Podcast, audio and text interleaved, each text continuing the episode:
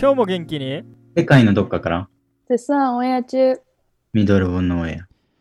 はい皆さんこんにちはミドルオブノーウェアのアダムですマディです。アンナです。はい、えー今週も始まりました、えー皆さんいかがお過ごしでしょうか？今年2回目の放送ということでね、えー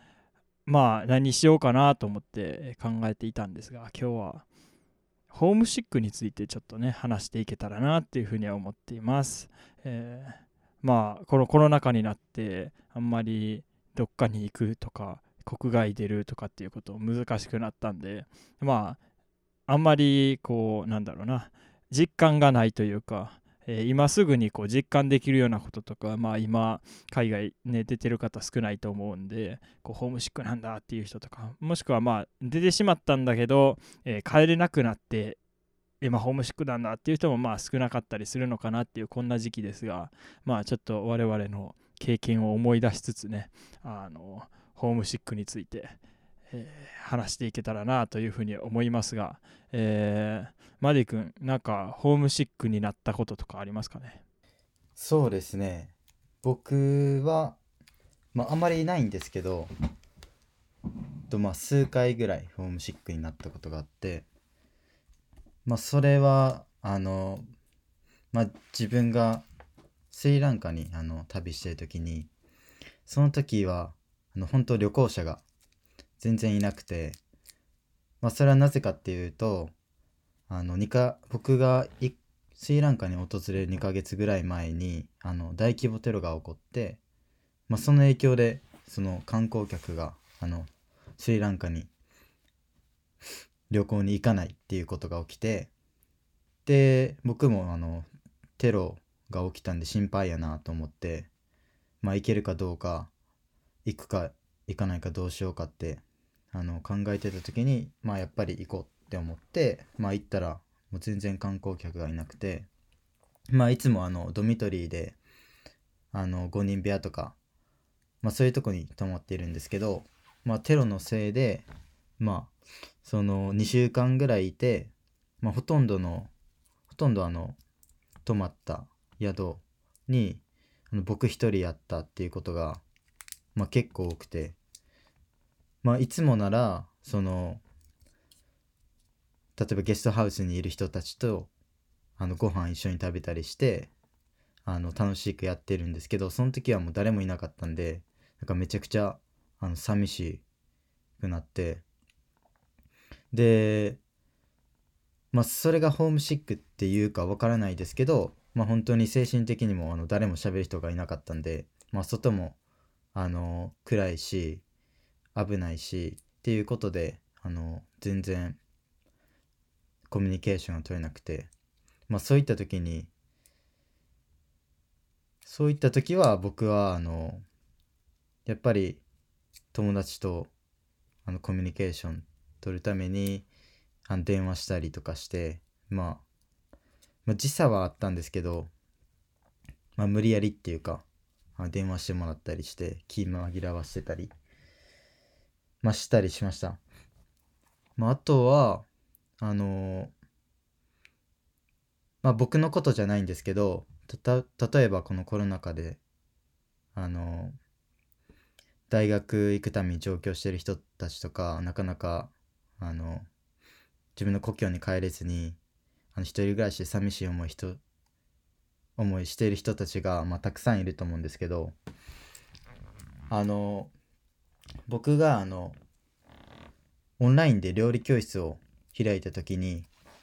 あのそういう方たちにお客さんとして来てもらいたくてでまあコロナ禍で、まあ、先ほど言ったようにコロナ禍で寂しい思いしてる一人暮らしの大学生たちが思った以上にまあいたので、まあ、そういう人たちに声かけたりしてで料理教室に通ってもらって、まあ、それはオンラインのズームやったんですけど、まあ、友達と参加するあのオンライン内に友達と参加できて、まあ、友達と参加することであのいつも作ってる一人で作ってる料理とか、まあ、笑顔で楽しく作れたりしてあのまあリピートしてくれる人たちもいたしあとはその一人暮らししてる娘さんと、まあ、故郷に住んでるあのお母さんが Zoom で一緒に料理をすることによってでそれであのいつもあの思ってる一人暮らしの寂しい思いとかあの紛紛らわせることができたりして、まあ、そういったあの例えば Zoom でまあ一緒に友達と料理するとかお母さんと料理するとか、まあ、そういったこともあのホームシックの対処法になるんじゃないかなって自分は思いました。はい。なるほど。ありがとうございます。そうですね。確かになんかまあ身近な人と話す特にまあ今ねあんまり昔と違ってま電話にお金がかかるわけでもなくなり顔が見て話せる時代になったのでそういう意味ではあのそれはすごく有効な方法なのかなというふうに思いますね。はい。ではアンヌさんいかがでしょう？そうですね。私の場合は最初の方はずっと家族とまあ住むことができていたのであのそういう意味で家が懐かしいっていう意味のホームシックはあんまりなったことがないんですけどあの、まあ、アメリカに来てすぐの時にあの学これは学校側の手違いだったんですけど本当は学校にすぐに行けるはずだったのに学校、まあ、義務教育でもあるから学校に行けるはずだったのにあの学校に行けないっていうことを学校からから言われてしまってでしばらくして後からそれは間違いだったって分かったんですけどもその時は遅くてあの行けないままだったんですけどその行けなかった期間が大体えっとどれぐらいだったかな？4ヶ月ぐらいかな？4ヶ月ぐらいあって来たすぐだったので友達もいないし英語もできないしあの、まあ、コネクションというかそういう知り合いみたいなのも全然いないしその街とかも何も知らないので本当に何もすることができなくて。でその時はこう自分でそれがホームシックだったっていうのは後から思ったんですけどその時は別にそういうふうに思ってなくて。でもその何もできないのとその日本にいる友達はその元あった生活が続いてるっていうギャップというのかな。それがすごく辛かったりとかしてあのそういう感じでホームシック的なのになってでそうするとやっぱりその自分のさっきあのマディもしたんですけどその精神的に不安定になるというかちょっと気を紛らわさないとあの辛かったりとかっていうのもかなりあったのでそうですねその時が一番大きかった、まあ、今まで少しずつその何回かあった中でそれが一番大きかったかなって思うんですけどなんか自分だけ全然あの現実からこう今起きてないみたいなそういう感覚になったりとかっていうのは結構あって。でやっぱりできることからやらないとできないことばかりを見始めてしまうのであああれもできないこれもできない友達もいないし英語もできないしみたいなことをずっと思ってしまうのでやっぱりさっき言ってみたいみたいにできることからあの、まあ、誰かと喋ってみるとかあの普通に一人でも外を歩き回ってみるとか、まあ、その時はもうコロナじゃ全然なかったのでそういうこともできたしっていうのはかなり大事だったかなっていうのとあんまり、うん、結構ホームシックになる大きな原因がその元あった生活みたいなのをこう何回も何回も見返してしまうっていうのも結構あるのかなと思って、まあ、もちろんその期待したりとか楽しいと思ってあの来てる人が大半だと思うのでそういうところにもっと目を向けられるようにするっていうのが、まあ、ちょっと抽象的ではあるんですけど結構あの効果的だし最終的には自分のためになるのかなっていうのは結構思ったのであの例えば、ね、逆にその自分がすごい近い友達がいたら喋ってみるっていうのもいいんですけど日本とかにいる友達と。でも逆にそれを見すぎて私の場合なんかそれを見すぎて話を聞きすぎて逆に自分と比べてしまうところがあったのでそれは逆にしないようにしてあのちょっと離れてみるというかそういう SNS だったりそういうものから離れてみるっていうことも一つの手だったしそうですね。そういうのは結構やったりとかそのポジティブに考えることは本当に大事で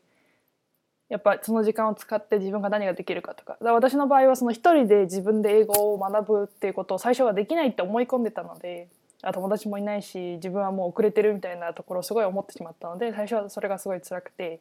怒りっぽくなったりとかっていうのがあったんですけどじゃあ逆にその時間を使って自分が何ができるかなっていうことを少しずつ考えていった時にあのその時の経験が後から考えれば今につながってるところあるなっていうのがあるのであんまりこうホームシックになるっていうことをネガティブに捉えすぎないでほしいかなっていうのは結構思います。なるほど。ありがとうございます。なんかね、あの、2人とも全然違う形で、こうやってホームシックと向き合ってきましたみたいな話をしていただいて、まあ、僕がこのホームシックっていうものをとどう向き合うかみたいなことをまあ話そうと、えーまあ、お題を持ってきたんですけど実際問題としてね僕そのホームシックって何かさっぱりわからないっていうタイプの人間であの基本的に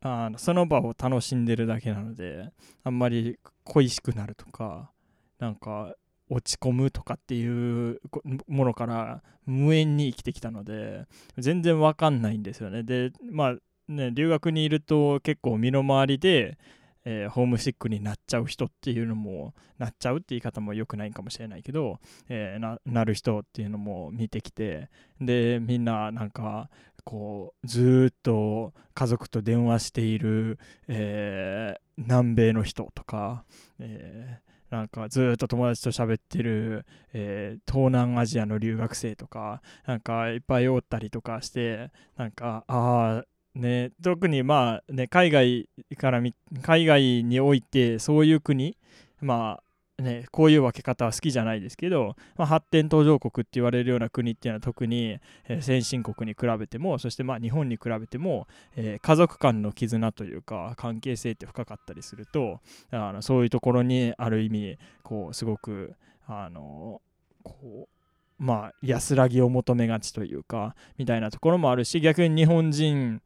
でホームシックならへんでどうしたんってケロッとしとるやんけって言って聞いてみたらいや別におかんと喋ることも親父と喋ることもないわああいう、えー人もちょいちょいおるなっていうようなことは、えー思ったりとか。なんでまあねこう旅行と留学とはまた少し違うかもしれないしあの三者三様全然違うような、えーまあ背景というかその状態みたいなところで、えーホームシックっていう話をしているっていうのも含みですけどなんか僕の中であんまりこうそのメンタリティがいやホームシックになることはわなんていうのかなこう頭ではわかるんだけどあの実体験としても実感としても感覚はゼロなのでそういう意味でなんかあの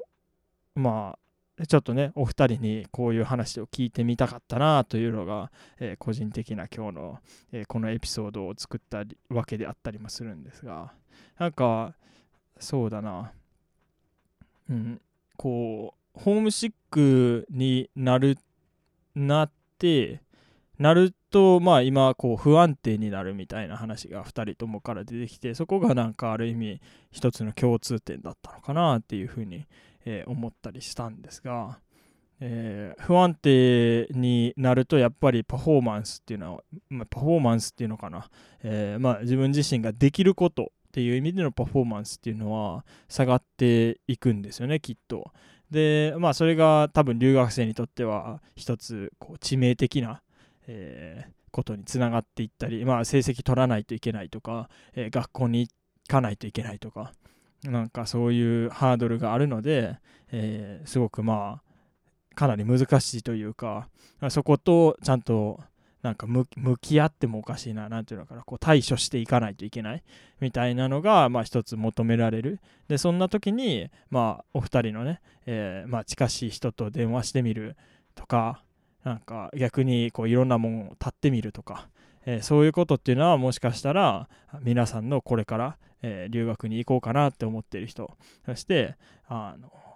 まあもうすでに今留学にいるよっていう人も含みで、えーどんな風に皆さんが、えーホームシックとか寂しい気持ちとか、えーちょっとなんかなんだろうな心にぽっかり穴が開いた感じというかなんかそこまで来るとちょっとなんか違うもんな気もしなくもないけど、えーまあ、そういうものと向き合ってきたのかっていうのは、えー皆さんのお力になればなというふうに思っておりますという感じでね今日のエピソードは終わっていこうかなと思いますがなんか付け足しありますかねお二人。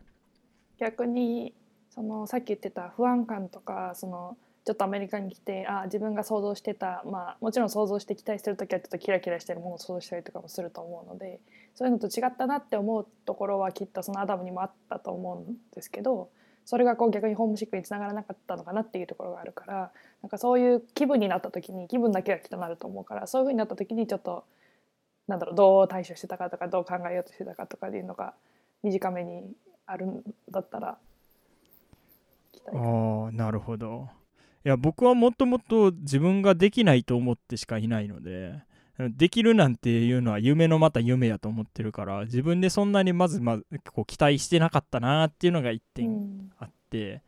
まあそもそもね自分ができるってこともあるけどそのアメリカがどういう生活かとか、うん。なんかこれがしたいあれがしたいみたいなところのも別にあんまりなかった。いやうん。特になくうん。なんか、うん、何何もなんかなんだろうな。どんな生活が待ってるのかなとは思って多分行ったと思うんだけどあんまり覚えてないのもあるんだけど。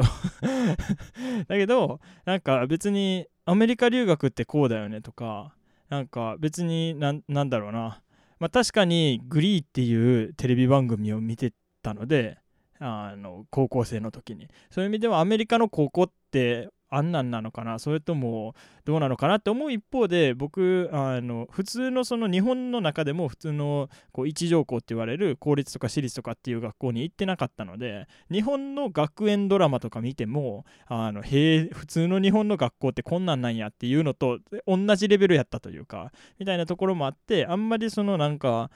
ザ・アメリカンな生活ってこんなんだよねっていうステレオタイプがあるわけでもなく自分はこういうところだからアメリカに来たかったというかそもそもアメリカには行きたくなかったタイプだし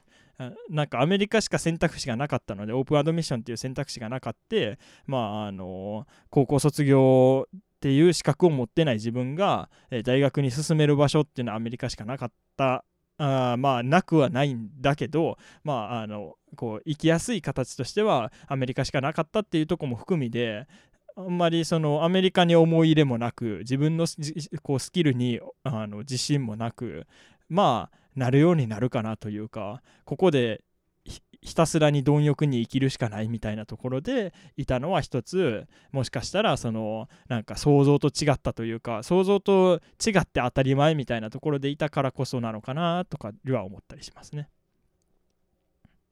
まあただ多分ねそれなりに留学行こうっていう人たちでいや僕英語喋れないんですっていう人があの胸張って留学に行くってあんまり聞かないんでやっぱり何かしらこう留学に夢抱いてで英語頑張って勉強してで頑張ってお金貯めてとかで留学に行くとかっていうことになると結構なんかこんな生活してかってこんなある時こういう世界を見たから、えー留学したかったんだ。で自分こんだけ頑張ってきたんだ英語ってなってでも留学に行ってみてあれ？ってネイティブの全然聞き取れへんぞとかなんかあのなんだろうこうダイアレクトって言われるこう方言みたいなのが入ってて分からへんとか、えーアメリカやったらいろんなそのねあのアクセントのこう違いの人たちがいっぱいいるので、えーそういうのでちょっと分からへんぞとかっていうことはね結構あったりするのかなっていうのはまあありますが。その辺も含みで皆さん多分あの過度に期待したいことがあっていやそれはちょっと違うか。それは僕だけの問題かもしれないけど。でもあの本当にいろんな人によってあの対処法って違うと思うので過度に期待しなくなって楽になる人もいると思うしなんか友達と喋って話聞いてもらって声聞くだけで力出る人もいるやろうしなんか本当にいろんなあり方があるかなと思うのでなんかそういう風になったら、えー頭の片隅にあーなんかミドル・オブ・ノーウェアでみんなこんなこと喋ってたなって思い出して、えーちょっとねあの気が向いたら実践してもらえたらなと思います。はい、えーマディ君何でしょうか？あまあ2人のあの話聞いて、まあ、やっぱ僕もあの深刻なホームシックになったことはないのであの、まあ、これから僕が例えばどっかに長く住もうってなった時にあのどう対処していったらいいんかなって思ったら、まあ、やっぱり、まあ、僕もあの旅とかする中でいろんなことをその目的地のことをネットで調べたりして、まあ、情報収集してでも例えばあの海外の一つの国に行った時に、まあ、空港から外出てみたら、まあ、全然あの気温とかあの空気の匂いとか、まあ、人の感じとか、まあ、やっぱり想像と全然違うことがあってあこここんこの時は良かったなとかあのそういう思う思う時がまあ多分まああると思う。だからその想像とあの自分で調べたことのギャップがあ想像とか、まあ、自分で調べたことのこととまあ現地のリアリティとのギャップが、まあ、そういうホームシックを生む一つの、まあ、原因かなって思思ったので、まあ、やっぱりもうその土地のことをやっぱあの知っていくっていうことが、まあ、一つ重要なことかなって思ってまあその土地のご飯やったり人やったりまあまあ文化とか、まあ、そういうことを知ったらあのまあ、その国に溶け込むっていうことになるので、まあ、それもなんか一つの、まあ、ホームシックから抜け出す方法なんかなって思いました。なるほど。ありがとうございます。確かにね。まあ自分で見たものが全てっていうのは多分一つのね真理というかまあそれだけが真理じゃないだろうけど自分の中での真理にはなるんだろうなと思うとある程度なんかね、ドラマで見た世界映画で見た世界とかネットデータ情報みたいな世界。それからまあもしかしたら友人がそこにいるかもしれないけど、まあ、その友人が見た世界とは、えー、違うっていうのも多分自分が見えてる世界。でその自分が見えてる世界でが多分ある程度自分がこう見た全てなのでそういう意味ではなんかあこんなもんなんだなって思えることかもしれないですね。はいアンヌさんいかがでしょう？まあ最後ちょっとまとめみたいな感じなんですけどそのまあホームシックであり、まあ、コロナでありいろんなことを含めて今言ってくれたことをまとめる感じでアメリカでよくその「take care of yourself」っていうのがすごいたくさん言われて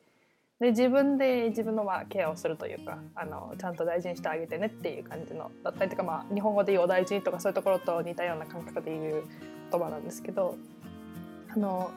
そうコロナ禍もそうだしそのホームシックとかになったとしてもその自分が感じている感情を否定する必要は全く持ってないし今言ったみたいに。でもその自分での目で見て人から聞いたりとか調べたものだけを全部100%信じるのではなくて自分で見たものとか感じたこととかっていうのを全部含めてあのもちろんそれは時が経つにつれて変わっていくものではあるしそういうところをあの